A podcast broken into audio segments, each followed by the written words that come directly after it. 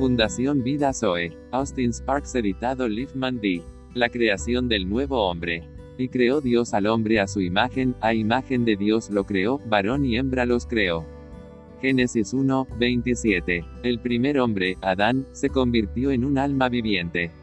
El último Adán, un espíritu vivificante, 1 Corintios 15, 45. Mirad que nadie os engañe por medio de filosofías y huecas sutilezas, según las tradiciones de los hombres, conforme a los rudimentos del mundo, y no según Cristo. Porque en él habita corporalmente toda la plenitud de la deidad.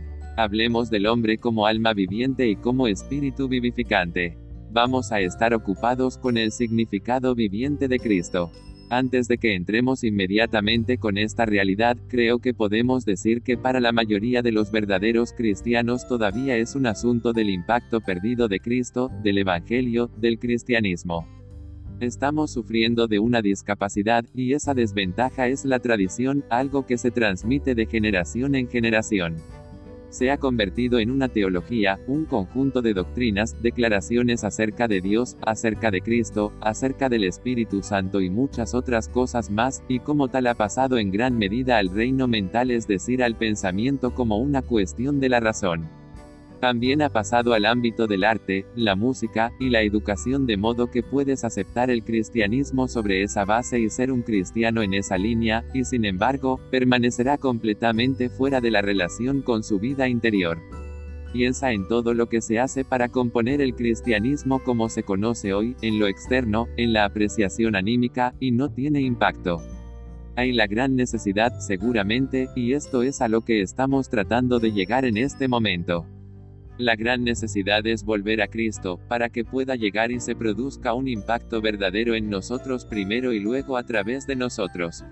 Hay ciertos peligros de enseñanzas y movimientos específicos. Muy a menudo, las enseñanzas aunque pueden ser correctas, se convierten en algo en sí mismas, se vuelven solas y, en poco tiempo, corren a la semilla y no tienen un impacto verdadero. Durante un tiempo continúan con su propio impulso, el entusiasmo de los que están en ellas. Se continúa, y luego se desvanecen, y se pierden. Ahora, el punto es este que todo debe ser una emanación directa de Cristo y una directiva a Cristo, y no algo en sí mismo. Debe salir de Él, debe ser una expresión viviente de Él, y debe regresar, guiarlo, hacia Él. Debe ser Cristo la fuente, y Cristo como meta, Cristo mismo el único recurso. Tenemos que hacernos la pregunta, ¿cómo enseñamos esto o aquello? ¿Lo estamos enseñando o hablando en el o de él? Es una gran diferencia o se guarda siempre de manera inmediata y directa para el que esto no es más que una expresión de Cristo, esto es solo una parte de él como un todo.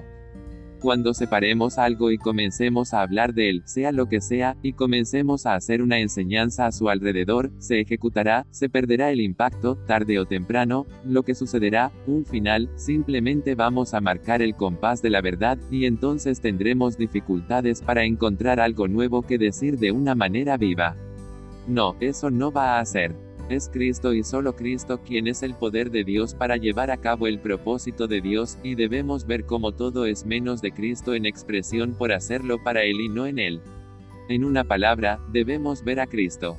Tanto como la palabra viviente la cual recupera el impacto y la naturaleza de nuestras limitaciones y debilidades actuales, eso lo hace el Espíritu Santo a través del nuevo hombre que lo creó en sí mismo.